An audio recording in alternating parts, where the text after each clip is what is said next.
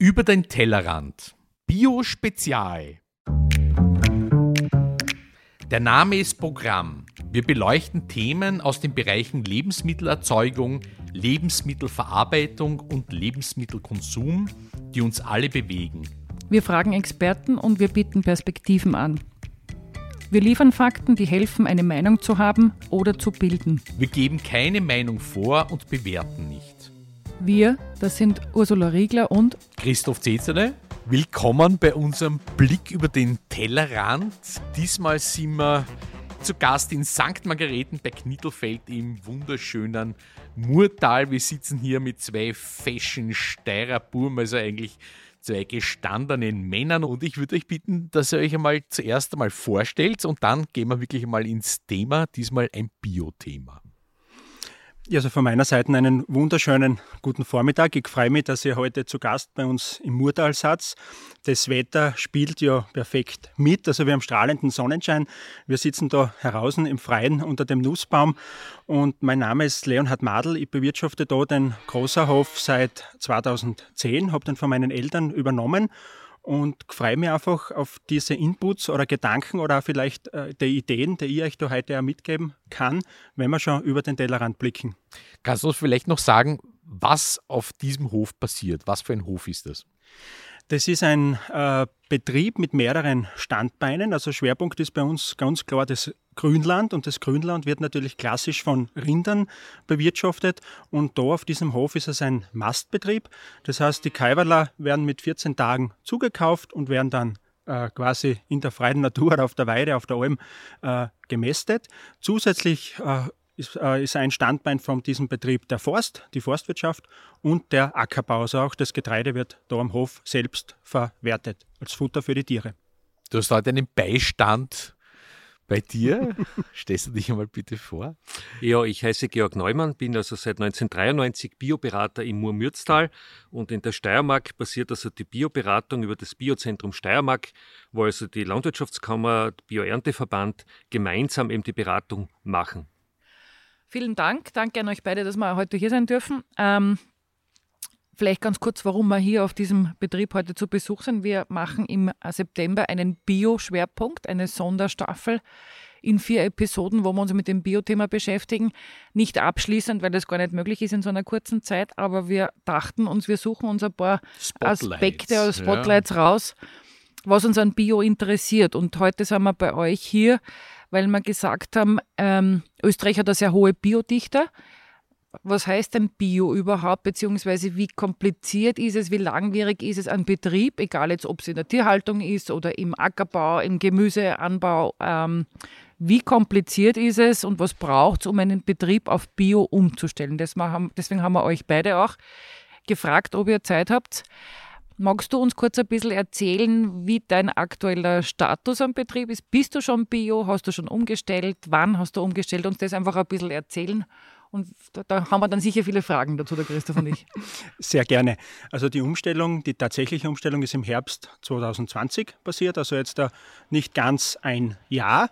Ganz also frisch. Ganz frisch, genau. Das hat eben klassisch angefangen mit, dass man sich immer Informationen einholt, wie sind die Auflagen, welche Richtlinien muss man einhalten, welche ja, Vorgaben muss man erfüllen und, und, und. Beziehungsweise ist das auch mit dem Betrieb überhaupt kombinierbar. Und wann hast du zum ersten Mal darüber nachgedacht, umzustellen? also der Gedanke ist sicher schon, ich sage einmal, zwei, drei Jahre in mir gereift, weil eben, wie gesagt, ähm, der Grad bei mir sehr schmaler ist. Also der Betrieb ist zwar konventionell geführt worden, wir haben aber äh, Düngeverzicht gehabt, wir haben Spritzmittelverzicht gehabt beim Getreide. Also das heißt, es war wirklich äh, nur mehr so das kleine, das letzte Beistricherl, das gefehlt hat. Und man hat dann eben einfach nur geschaut, es ist ein älteres Stallgebäude, kommt man da auch mit den Haltungsrichtlinien für die Tiere zusammen, weil ja gerade im Winter bei mir nach wie vor die Tiere im Stall sind, weil es einfach gar nicht anders ginge. Und das waren eigentlich für mich ein bisschen so die, die Punkte, wo man sich genauer informiert und Informationen eingeholt, einhol, eingeholt hat. Und dann im Endeffekt äh, ist der Schritt passiert, dass man ein Ansuchen stellt, sich eine Beratungsstelle aussucht, dort quasi um Aufnahme bittet, alle Unterlagen ausfüllt. Da darf ich ein Georg Danke sagen, weil das ist wirklich toll, wenn man da ja einfach Leute zur Seite hat, die das im kleinen Finger haben, die da gut äh, das Ganze managen und mitbetreuen. Und dann ist eigentlich bei mir mit 30.12.2020 der Kontrollvertrag unterschrieben worden. Und Georg, ist es jetzt hier oder geht es überhaupt, dass es schneller geht, der Umstellung, wenn jemand davor schon ganz viele Kriterien erfüllt, auch wenn er nicht biozertifiziert ist? Wie, wie ist das zeitlich denn einzuordnen, so eine Umstellung jetzt konkret beim Rindermastbetrieb? Äh, grundsätzlich ist eben die Umstellungszeit zwei Jahre, aber wie schon gesagt, wenn der Betrieb vorher in der Maßnahme Einschränkung ertragsteuernder Mittel war, dass er eben keine chemisch-synthetischen Düngerspritzmittel eingesetzt hat und eben auch keine Einzelpflanzenbekämpfung gemacht hat, dann besteht die Möglichkeit, dass man eben für die Flächen um vorzeitige Anerkennung ansucht. Das heißt, das Futter ist dann an sich schon biotauglich und man muss nur mehr entweder in seinem Fall eben Biotiere zukaufen, die dann den Biostatus behalten. Ähm, ja, wie gesagt, es gibt die Möglichkeit einer Verkürzung, die ist eher im Milchviehbereich äh, gängig. Wenn eben auch wiederum die Voraussetzungen auf den Flächen erfüllt sind, dann geht es dort schneller, also mit einer halben Jahr Umstellungszeit für die Milchkuh, ist dort aber auch notwendig, da entsprechend äh, auch Kraftfutter eingesetzt wird, das teurer ist. Also da will man nicht unbedingt jetzt zwei Jahre äh, teures Futter füttern und, und hat aber keinen Mehrerlös. Ne? Das ist dann wirtschaftlich einfach nicht machbar. Also ich habe jetzt schon sehr, sehr viele Fragen. Das geht in den Bereich Zertifizierung äh, hinein. Äh, was ist eigentlich die Motivation, Bio zu produzieren? Sind das kommerzielle Aspekte oder bist du ein Überzeugungstäter? Ähm, vielleicht generell ein Gedanke dazu, Landwirt zu sein, heißt sowieso, dass man eine Überzeugung hat, dass man Leidenschaft für seinen Beruf mitbringt, dass man einfach die Tätigkeit, die man ausübt, gerne macht. Und ich finde, eine große Freiheit für viel oder generell für, für jeden landwirtschaftlichen Betrieb ist, dass der Betriebsführer selber entscheiden kann, und darf, wie er seinen Hof führt und auch bewirtschaftet. Und wie ich vorher gesagt habe, bei mir war es eben ein schmaler Grat. Ich habe eben durch Almhaltung, durch sowieso, die Tiere sind bei mir im Prinzip vom März bis Ende November sowieso draußen. Das heißt, da fehlt nicht mehr viel. Und das war einfach für mich irgendwie also kommerziell weniger, sondern eher so ein bisschen der Nachhaltigkeitsgedanke, dass man sagt, okay, ich habe ja immer noch mein eigenes Hausschwein unter Anführungszeichen, das wird nicht verkauft, sondern das Fleisch wird zu 100 Prozent von der Familie verzehrt und, und so denkt man dann einfach in, in Kreisläufen und auch in Generationen und entschließt sich dazu, na, ich will den Hof so führen, dass man da so wenig als möglich eben Kunstdünger, Pflanzenschutzmittel etc. einsetzt ist vielleicht einfach innere Überzeugung, sagen wir es einmal so. Ist das etwas, was deine Eltern schon begonnen haben in Nein. der Entwicklung? Nein. Nein. Hast du umgestellt? Ich habe umgestellt, ich habe den Betrieb 2010 übernommen und wie gesagt, jetzt zehn Jahre danach ist dann die Umstellung auf Bio passiert.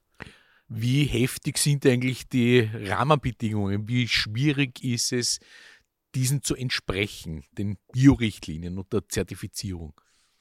Ja, das ist sehr unterschiedlich. Ich sage mal, im Berggebiet äh, haben wir oftmals eben die Weidehaltung, auch den Winterauslauf, wo vielleicht der Schritt nicht so groß ist.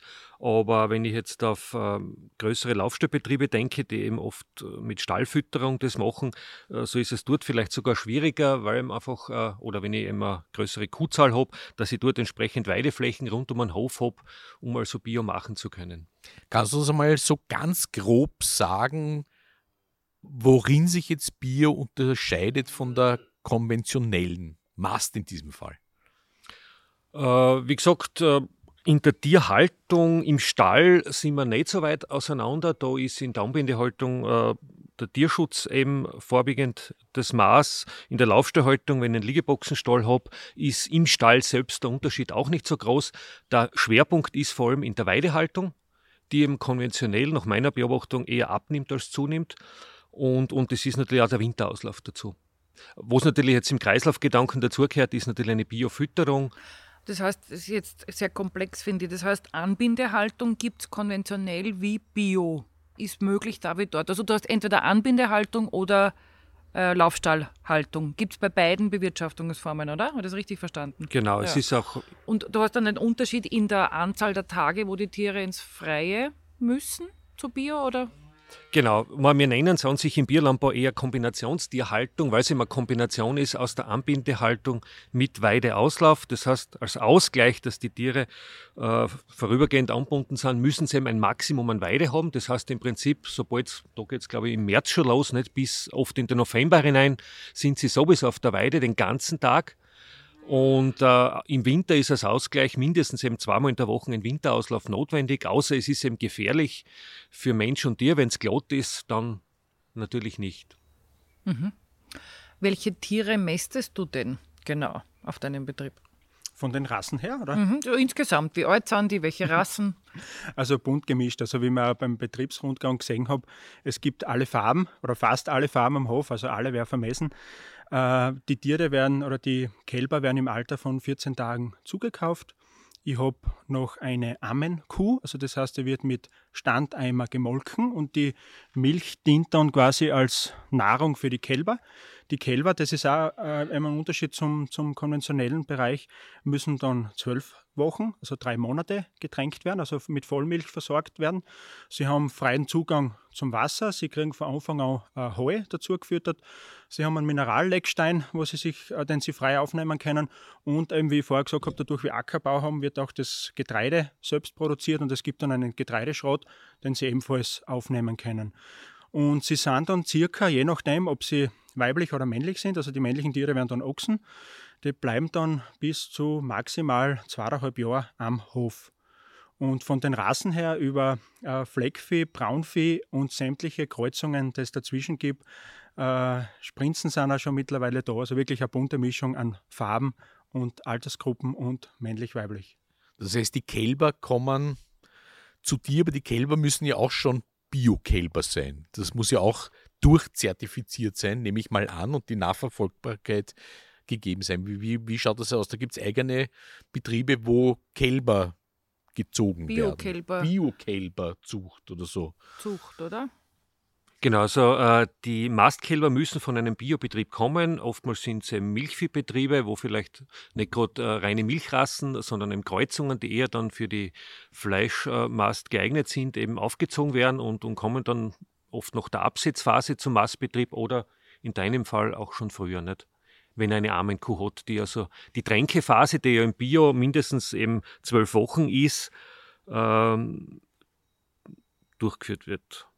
Das heißt, da, es werden hier nicht Turbo-Kühe gezüchtet, die vor Fleisch überquellen, sondern das sind äh, Mischnutzungsrassen, die hier genau. gezüchtet genau, werden. Genau, klassische Zweinutzungsrassen oft.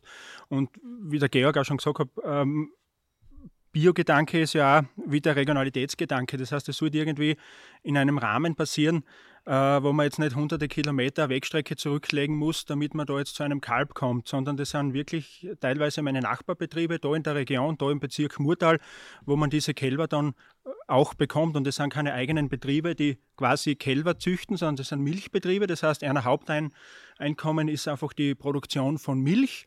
Und natürlich äh, hat jede Kuh zuerst ein Kalb, bevor sie Milch gibt.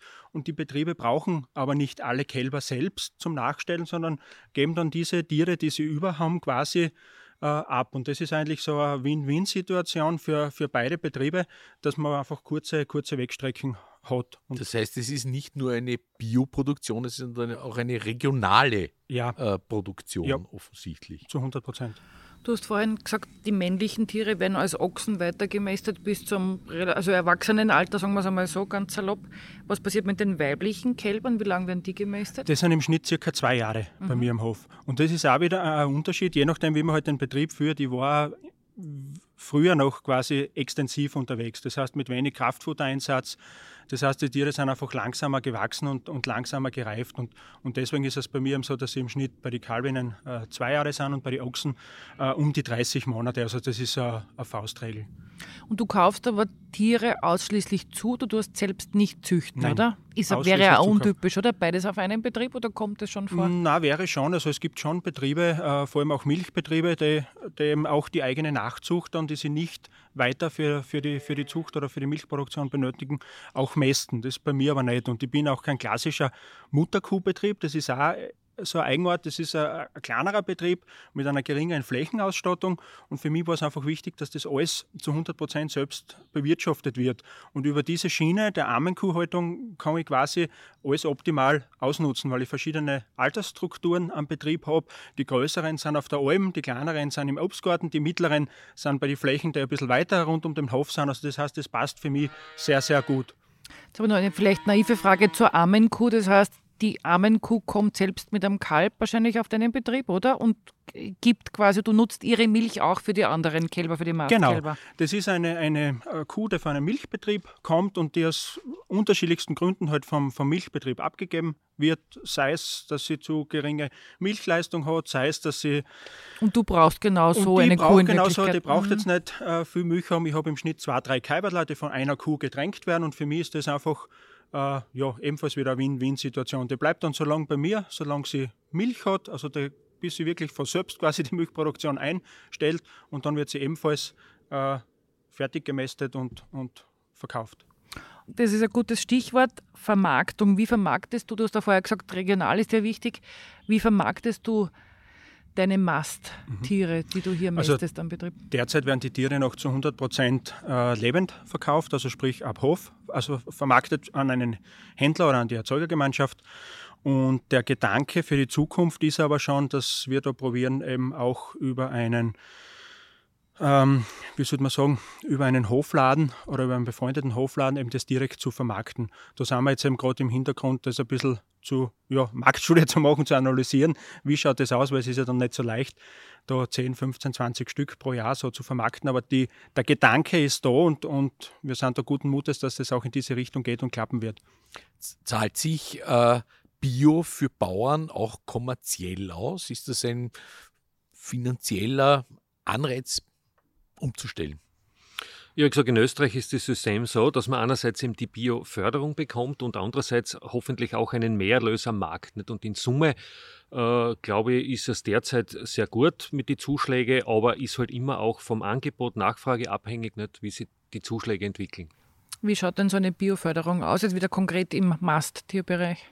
Wie gesagt, das ist eine Flächenförderung, äh, wo eben jetzt gerade das alte Programm noch in Verlängerung ist und ein neues ausverhandelt wird. Und da hoffen wir, dass es noch Verbesserungen gibt, damit dem Bio auch in eine gute Zukunft weitergehen kann. Ist das ein, äh, weil altes Programm auslaufend ist, das ein EU? Förderprogramm wahrscheinlich, wo Österreich was mit, also Kofinanzierung oder wie, wie schaut dieses genau, Programm aus? Genau, es ist kofinanziert, das ÖPOL, das österreichische Programm für umweltgerechte Landwirtschaft und wie gesagt, ist gerade in Verhandlung, welche Maßnahmen dann wie stark gefördert werden. Und im alten oder im bestehenden oder auslaufenden Programm kann man das irgendwie, oder kannst du das konkreter irgendwie, also damit man sich ein bisschen was vorstellen kann, unter, was unterscheidet Bio Jetzt im Erlös ist das eine, was mich interessiert, aber das andere ist in den Programmen, die es gibt zur Unterstützung jetzt von öffentlicher Seite her. Wie groß ist da der Unterschied, damit man sich ein bisschen was darunter vorstellen kann? Naja, es ist so wie, wie schon angesprochen, also es gibt da einen, einen äh, ein eigenes Förderprogramm unter Anführungszeichen für, für den Biolandbau. Das ist quasi eine zusätzliche Flächenprämie, die, die man erhält. Das, das heißt, heißt, man das, bekommt nach Hektar ja, eine genau. Unterstützung. Okay? Eine Unterstützungsschiene, mhm. das ist der eine Part. Dann ist im momentan im Programm gibt es auch noch für Biolandwirte einen äh, Zuschlag, wenn man Investitionen tätigt. Also sprich, wenn man in Stallgebäude investiert etc., dann, dann kriegt man 5% mehr Förderungen, als wie wenn man als konventioneller Betrieb investiert. Und natürlich das Wichtigste, und das finde ich, das soll da in Zukunft, das muss auch ganz stark in die Richtung gehen, ist natürlich der Produktpreis.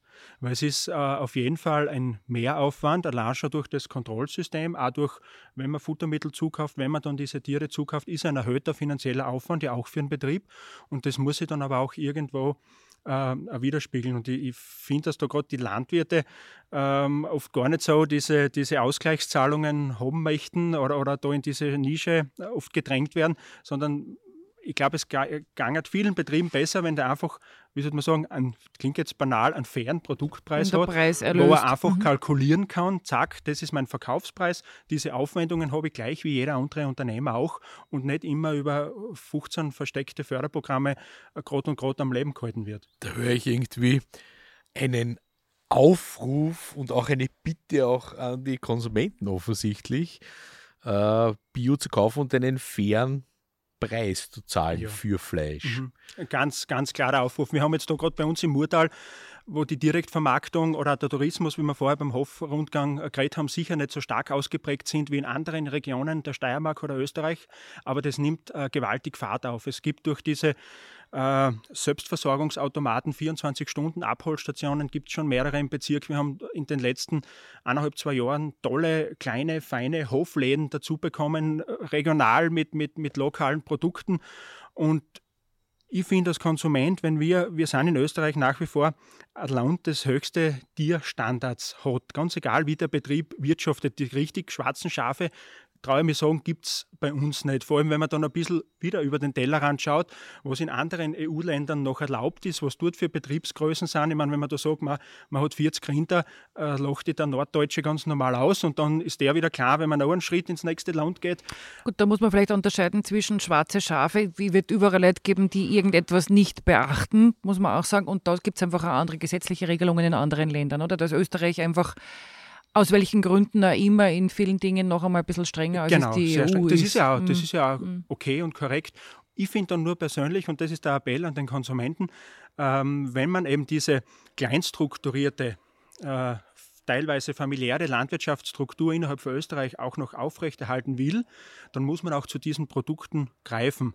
Man darf nicht nur äh, mehr Auflagen oder mehr Regulierungen fordern und auf der anderen Seite wird aber dann das Aktionsfleisch um 2,99 gekauft oder die Eier aus, weiß ich nicht, keine Ahnung woher importiert und und und.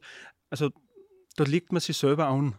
Und das ist einfach nur der Appell, dass man dann die, weil die Möglichkeiten gibt es. Diese kleinen, tollen Produzenten, die sind ja da. Die gibt's, also man kann dann nicht mehr sagen, ich komme zu so einem Hofladen nicht zu, weil es schon fast in jeder Gemeinde angibt. Es muss einfach nur die Bereitschaft da sein, das dann auch zu nutzen. Dann unterstützt man nämlich genau diese Betriebe, die man verbal auch haben möchte. Aber jetzt hat meiner Meinung oder meines Eindrucks nach Corona noch einmal eine starke Aufmerksamkeit und Sichtbarkeit für das Thema lokale, regionale Lebensmittelqualität, woher bekomme ich es, Direktvermarktung und so weiter gebracht. Also war vorher in Österreich schon da, ist nochmal steil nach oben gegangen, die Kurve. Man weiß noch nicht genau, ob, wie viel davon bleibt, glaube ich. Aber wäre das nicht jetzt eine super Chance auch für die anbietenden Landwirte zu sagen, ich versuche, du hast das vorher angesprochen, Hofautomaten und Direktvermarktung und so weiter, braucht es nicht auch noch mehr Informationsarbeit oder offensive Kommunikation von den Betrieben? Also es auch nicht dem, den anderen zu überlassen, weil das eine ist, und ich verstehe, was du meinst, zu sagen, der Handel geht mit den Schleuderaktionen rein. Andererseits vermarkten viele von euch über den Handel natürlich und Direktvermarktung ist eine Möglichkeit des Ausgleichs. Aber mein Eindruck ist oft, man überlässt als Landwirtschaft auch den Dritten das Erklären und Informieren zum Lebensmittel, oder? Wie mhm. siehst du das? 100 Punkte. Also ich sehe das, genau, das genau gleich wie du. Und da haben wir wahrscheinlich über die Generationen sehr viel aus der Hand gegeben, weil man es vielleicht gar nie, wie soll man sagen, war vielleicht nicht essentiell für unseren Berufsstand, da selbst Marketing zu machen, weil gerade jetzt uns klassisch Milchproduktion, die Milch wird jeden zweiten Tag am Hof abgeholt etc. Vermarktung macht die Molkerei. In der Forstwirtschaft läuft es ähnlich. Also da muss man sich auch nicht äh, darum kümmern, wer dann die Bretter oder die Schnittware kauft, sondern da wird nur die, das Bloch hergeben. Also ich glaube, da ist sicher viel, viel verloren gegangen. Aber gerade jetzt in den letzten, weiß jetzt nicht, 10, 15, 20 Jahren geht schon vieles wieder in diese Richtung. Und vor allem auch, wenn man da mit Schule- und Bauernhofbetrieben redet oder die, die Hofführungen anbieten, die Jugend oder die Kids, die sind ja sehr offen für diese Information. Sie haben nur leider äh, in vielen Bereichen keinen Zugang mehr dazu, weil das klassische am Hof aufwachsen nicht mehr stattfindet. Nicht jeder in Österreich wohnt auf oder genau. neben einem Bauernhof, genau. muss man sagen. Ne? Und wir lernen auch jedes Mal, wenn ja. wir auf einen Und wir Hof beschäftigen kommen. uns schon relativ ja. viel mit den Themen und trotzdem lernen wir noch sehr viel dazu. in Wirklichkeit. Ja. Also ich war auch heute sehr erstaunt, muss ich ehrlich sagen. Äh, positiv äh, auf der einen Seite, auf der anderen Seite habe ich mir gedacht, dass die Strukturen größer sind. Ja? Und wir kommen zu dir her, du, du machst das im Nebenerwerb, also du kannst offensichtlich nicht davon leben, ja, was ja schon ein Statement für sich ist. Ja. Und äh, wir reden hier über Regionalität. Die, die Tiere kommen regional her, sie werden regional aufgezogen, sie werden auch zu einem gewissen Teil regional wieder vermarktet und angeboten in dieser Region. Es ist eigentlich noch dichter und kleiner strukturiert, mhm. als ich den Eindruck gehabt hätte. Ich hätte gedacht, wir kommen her und du sagst, ja, ich habe einen Vertrag mit dem und da gehen 100 Rinder gehen dorthin und 50 Rinder geht dorthin in den Supermarkt und so was weiß ich. So habe ich mir das vorgestellt, ja. wie wir hergefahren sind. Ja? Und ich sitze mir da bei dir im Garten, ja? da drinnen sind die Händeln und der Hund rennt herum und das Schwein und da ist der Nachbar und da sind Tiere hin und her. Äh, also ich muss dich unterstützen, da ist wesentliche Kommunikationsarbeit zu machen, um zu, dem Konsumenten zu erklären, was hier los ist. Aber es wirkt eh ein bisschen so, als wärst du, oder als wärt ihr als Betrieb, es wird ja auch eine Familienentscheidung sein, du wirst wahrscheinlich mit deiner Frau gemeinsam den Betrieb führen. Ähm, du hast vorher gesagt, du vermarktest über eine Erzeugergemeinschaft. Kannst du kurz erklären, was eine Erzeugergemeinschaft ist und, und was das bei dir oder wie heißt diese Erzeugergemeinschaft und wie viele Kälber oder wie viele Tiere vermarktest du im Jahr im Schnitt an diese Erzeugergemeinschaft? Kannst du das grob sagen, einschätzen? Äh, das wird in Zukunft jetzt bei mir sicher mehr werden, weil durch das Bioprogramm äh, bekomme ich ja, wenn die Umstellungsphase bei mir am Hof vorbei ist, auch einen Mehrerlös. Und da gibt es eben, äh, wie sollte man sagen, früher war das, im konventionellen Bereich ist es einfacher, da gibt es viele Händler, die eben die Tiere kaufen und vermarkten und im Biobereich diese, diese Zuschläge bieten aber nicht mehr alle an. Und da gibt es bei uns äh, die Erzeugergemeinschaft Steirisches Rind, die da sehr äh, stark und engagiert dahinter ist. Und das wird sicher auch in Zukunft äh, ein Weg für mich sein, dass dann über diese äh, Vermarktungsplattform auch gearbeitet und vermarktet werden wird. Das heißt, und das ist eine Organisation, ein bäuerlicher Zusammenschluss, oder? Oder ein Betriebszusammenschluss, die ähm, Einzelbetriebe quasi, also die Summe von Einzelbetrieben vermarkten und als einzelner größerer Ansprechpartner für Handel oder für andere Interessenten auftreten wahrscheinlich, oder? Hm. Und kannst du jetzt schon das Fleisch bio vermarkten? Nein, nein ich habe meine Umstellungsphase. Mhm. Das heißt, mit äh, bestehendem Kontrollvertrag, ob diesem Zeitpunkt äh, muss ich sämtliche Auflagen Biorichtlinien erfüllen. Das heißt, der Zukauf der Kälber, wie wir es da vorher schon gesagt mhm. haben, muss biologisch erfolgen. Das heißt, ich darf auch nur mehr von Betrieben kaufen, die selbst Biobetriebe sind. Äh, das heißt, Futtermittel, wenn ich zukaufe, äh, äh, müssen biologisch sein. Und ich habe jetzt da vor rund eineinhalb Monaten auch meine erste Biokontrolle gehabt. Also das heißt, es kommt einmal im Jahr auch ein Biokontrolleur am Hof, der sich dann alles im Detail anschaut. Einmal natürlich die, die Tiere und die Haltungsformen und der zweite Bereich ist dann, äh, wie soll man sagen, die Bürotätigkeiten, also sprich die ganzen Zertifikate, die ganzen Rechnungen für Futtermittel, Saatgutrechnungen. Also alle äh, Abläufe und Prozesse genau, auch überprüft. Genau, mhm. genau. Das anschaut und das ist eben mit Zeitpunkt äh, des Kontrollvertrages tritt das in Kraft. Und bei mir ist es so, dadurch ich in meinem Mastbetrieb bin, habe ich mich jetzt äh, nicht herunterstufen lassen. Also ich habe die zwei Jahre Umstellungsphase. Das heißt, erst ab, ab dem zwei, oder Ende des zweiten Jahres kann ich dann auch wirklich meine Tiere als Bio. Also Ende 2022. Ja, genau, vermarkten. Mhm. So ist es. Ähm, Stichwort Kontrolle. Wie laufen denn Biokontrollen? Du hast das schon ein bisschen angesprochen. Wie laufen denn Biokontrollen insgesamt ab? Sind die anders zu bewerten, jetzt vom Grundsätzlichen, als es andere Kontrollen sind? Gibt es da nur diese, jetzt haben wir gehört, einmal im Jahr Kontrolle? Jetzt werden viele sich denken, was ist denn das für eine Kontrolle einmal im Jahr? Also es hat ja jeder immer so Vorstellungen im Kopf beim, beim, beim Stichwort Kontrolle. Vielleicht kannst du uns das ein bisschen erklären, wie Biokontrollen ablaufen. Die Biokontrolle ist vor allem eine gesamtbetriebliche Kontrolle. Ne? Das, man kann ja nur den gesamten Betrieb auf Bio umstellen. Das ist schon mal ein wesentlicher Unterschied. Äh, wie gesagt, es müssen auch ein gewisser Anteil an Kontrollen muss unangekündigt erfolgen. Äh, es gibt auch diese 10 Prozent, die zweimal im Jahr kontrolliert werden. Also, und ähm, wie gesagt. Das heißt, einer von den beiden Besuchen ist dann ein unangekündigter. Genau, es müssen 5 Prozent der Kontrollen unangekündigt sein. Ähm, was natürlich beim Nebenerwerbsbetrieb, sage ich mal, nicht immer leicht ist, weil der ja überwiegend ist. eigentlich auswärts arbeitet. Und deswegen, aber wie gesagt, die Kontrolleure versuchen natürlich, wenn sie in einem Gebiet unterwegs sind, dass sie immer mal auch zum Nachbarn vorbeischauen, wenn er Bio ist. Und wenn sie Glück haben, dann ist es eben eine unangemeldete Kontrolle. Ansonsten müssen sie sich halt das nächste Mal natürlich anmelden, weil sie dürfen natürlich nicht alleine am Betrieb jetzt einfach herumgehen und kontrollieren. Das muss schon mit dem Betriebsführer sein. Wer kontrolliert? Äh, die Kontrolle machen äh, unabhängige Kontrollstellen. Das heißt, das Überdach äh, ist das Gesundheitsministerium, dann sind es eben die Lebensmittelbehörden in den Ländern, die also dann wiederum diese privaten Kontrollstellen überwachen. Und wie gesagt, es gibt in Österreich einige Kontrollstellen, die eben zertifiziert, akkreditiert sind und das eben machen. Wie schauen denn Kontrollen jetzt, äh, wenn wir es vom Mastbetrieb haben, vom Rindermastbetrieb haben wir es gehört, es gibt ja ganz unterschiedliche Biobetriebe. Also vielleicht gehen wir noch ein paar Schritte vor, vor die Kontrolle. Wie ist insgesamt jetzt in deinem Bereich, äh, Mur-Mürztal, glaube ich, hast du gesagt, das Interesse an Bio-Umstellungen? Ist das jetzt gestiegen in den letzten, in irgendeinem bestimmten Zeitraum? Was kannst du da so ein bisschen aus deiner Erfahrung erzählen? Und vielleicht kannst du uns ein bisschen abholen, weil wir haben vorher schon gesagt, wir haben überhaupt keine Vorstellung gehabt von den Größenordnungen von dem Betrieb. Geschweige denn, das Biothema ist in Österreich ein sehr großes im Vergleich zu anderen Ländern. Aber was heißt das ganz konkret an Anzahl Betrieben? Und was heißt es auch, Scheitern da manche daran oder ist es ein sehr mühevoller Weg? Weil du hast vorher schon sehr bioähnlich in meinen Worten jetzt bewirtschaftet, aber es wird ja andere geben, für die die Umstellung ein viel größerer Schritt ist wahrscheinlich, oder? Genau, also im Murmürztal sind es circa bei den 1200 Betriebe. Wir haben Von wie vielen gesamt? Äh, wie gesagt, wir haben unterschiedliche Anteile. Also im Murau sind es äh, schon über 40 Prozent der Betriebe, die Bio sind. Im Murtal sind es 30 Prozent und im Mürztal sind es irgendwo zwischen 20 und 25 Prozent. Also insgesamt deutlich über dem Österreich-Schnitt, oder? Genau, ja. Das ist mal sicher auch begründet, vor allem im Murau, dass wir dort ein eher reines Grünlandgebiet haben, nicht?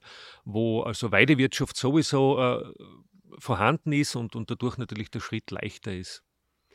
Äh, was man beobachten kann, ist, dass eben diese Umstellung immer wieder auch äh, so in Wellen passiert. Das heißt, wenn ein neues Umweltprogramm da ist, dann ist wieder mehr Interesse auch. Also das alte ist ja jetzt gerade noch in Verlängerung. Nicht? Also derzeit ist das ähm, Interesse noch nicht so. Es ist schon wieder ein bisschen im Steigen, aber das hängt schon auch mit, mit dem zusammen. Äh, und das ist halt da ein bisschen das Problem dann am Markt, weil der Markt wächst doch kontinuierlich. Und wenn ich jetzt auf die letzte Periode zurückdenke, war eben das, der Umstieg bei den Bauern 14 bis 2017 eigentlich äh, sehr gefragt. Und es hat dann kurzzeitig bei der Biomilch zum Beispiel sogar ein bisschen ein Überangebot gegeben. Aber nachdem, wie gesagt, der Markt ja kontinuierlich steigt, haben wir jetzt wieder eher die umgekehrte Phase. Nicht? Kannst du nur kurz, du hast das schon ein paar Mal angesprochen, wenn du von Programmperiode sprichst, nochmal kurz einordnen für die Hörerinnen und Hörer. Ähm, wir reden von einer EU, von einer Programmperiode, wo es um landwirtschaftliche Fördermittel geht zwei Sätze dazu, damit man weiß, wovon wir sprechen und vor allem, was läuft oder wann läuft es jetzt aus und ab wann beginnt es neu oder ab wann gibt es dann wieder neue Fördermittel, weil ich vermute, am Ende einer Programmperiode gibt es wahrscheinlich auch keine übrig gebliebenen Mittel mehr.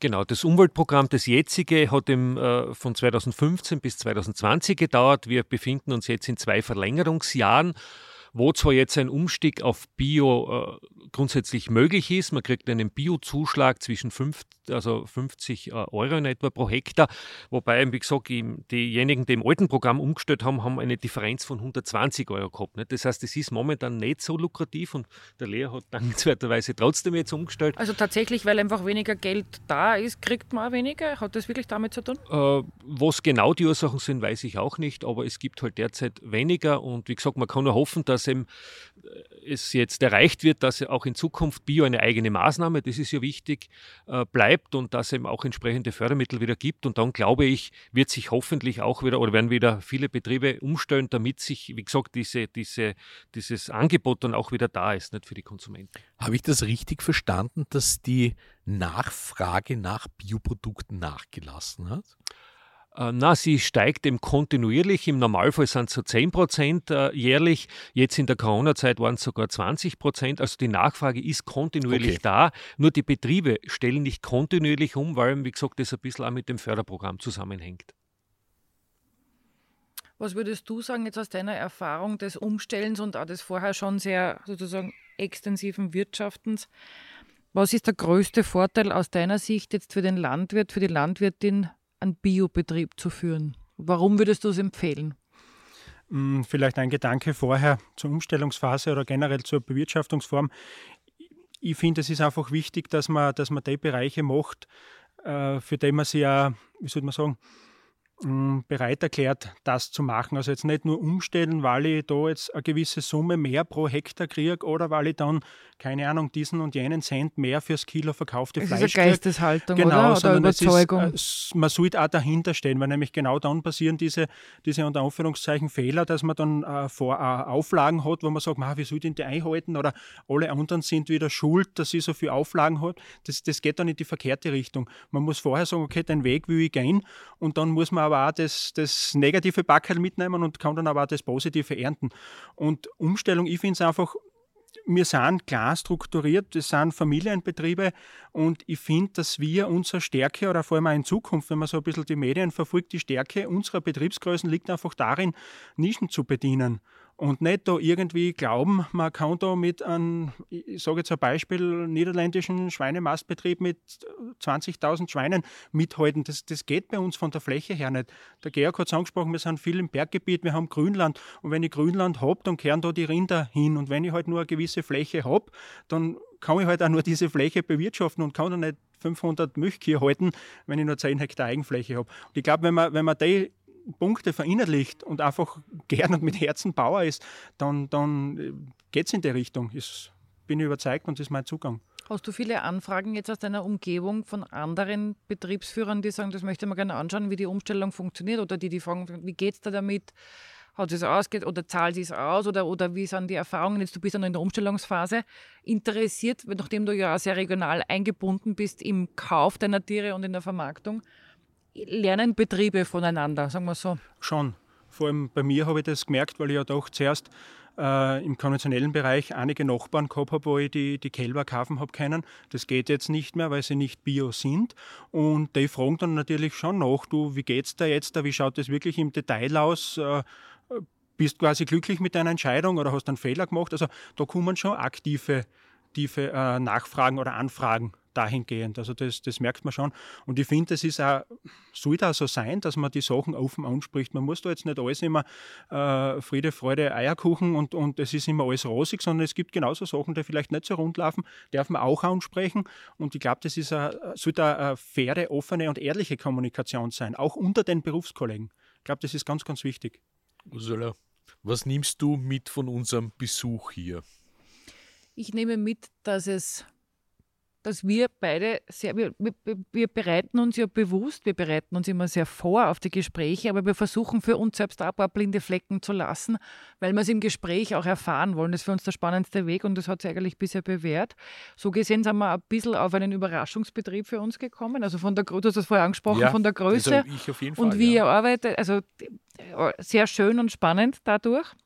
Und ich nehme mit, dass es jetzt für mich keine Überraschung, aber eine schöne Bestätigung, es braucht eine Leidenschaft und eine Überzeugung für die Art, wie man wirtschaften, wie man seinen Betrieb führen möchte. Es braucht da wahrscheinlich eine Leidenschaft für die Tiere, egal welche Tiere es sind, oder wäre es ein nicht tierhaltender Betrieb, genauso für die Lebensmittel, die du produzierst, ähm, sei es Ackerbau oder, oder Gemüse, Pflanzenbau. Ähm, also Überzeugung für den eigenen Betrieb, aber auch im Umfeld und, was du gesagt hast, ähm, dieses Thema, wie schaffe ich es auch in der, den Konsumenten oder der Gesellschaft gegenüber, das noch ein bisschen besser zu erklären und einzuladen, das die nehme, Lebensmittel wertzuschätzen, oder? Äh, jetzt denke ich mir, ich kenne Österreich gut, ja? trotzdem war ich noch nie da. Äh, ich habe sehr viele Betriebe gesehen, aus vielen Gründen. Ich habe trotzdem keine wirkliche Übersicht, offensichtlich. Ja? Äh, interessant finde ich immer den Konnex zum Tourismus äh, in Regionen, die vielleicht nicht die Boom-Touristik-Regionen sind, ja, sondern hier in der Steiermark zum Beispiel, im, im, im Murtal. Es ist wunderschön. Ich weiß nicht, ob Leute herkommen. Man kann sicher tolle Sachen machen. Ich finde, man muss irgendwie einen Konnex finden, auch zu den produzierenden Betrieben. Ja? Du hast das angesprochen mit den Kindern, die nicht mehr am Bauernhof sind. Ich bin mit meiner Großmutter äh, vor vielen, vielen Jahren jedes Jahr eine Woche auf den Bauernhof gefahren. Ja. Also ich habe zumindest gewusst, was ein Stall ist und was eine Kuh ist. Meine Kinder, das muss ich mich selber am Schlawittel mhm. nehmen. ja, also fahren nicht am Bauernhof. Ja. Aber deswegen gibt es ja so Dinge wie Urlaub am Bauernhof. Ihr seid aber herzlich eingeladen, also auch mit der Familie zu kommen. Programme wie Urlaub am Bauernhof und ähnliche Einrichtungen, die es mittlerweile schon sehr, sehr lange gibt, eigentlich wieder, oder? Die ja genau das versuchen, auch diese, den Zugang zur Landwirtschaft wieder zu geben, zu vermitteln, auch wenn man selbst in einem städtischen Umfeld wahrscheinlich wohnt, lebt, aufwächst. Vielen Dank euch beiden für eure Zeit. Danke, dass wir zu Gast sein dürfen. Danke, dass du uns den Betrieb auch gezeigt hast. Sehr, sehr spannend für uns. Bin mir jetzt nicht mehr ganz sicher, ob wir es überhaupt angesprochen haben, dass wir in St. Margareten in der Nähe von Knittelfeld heute zu Gast Ja, da sollte man herkommen und sich das einmal anschauen. Das ist wirklich toll. Dankeschön. Vielen Dank. Bitte gerne. Danke für euren Besuch. Danke. Wenn euch diese Episode gefallen hat, freuen wir uns über ein Abo und weitere Informationen findet ihr auf der Website Tellerant.io.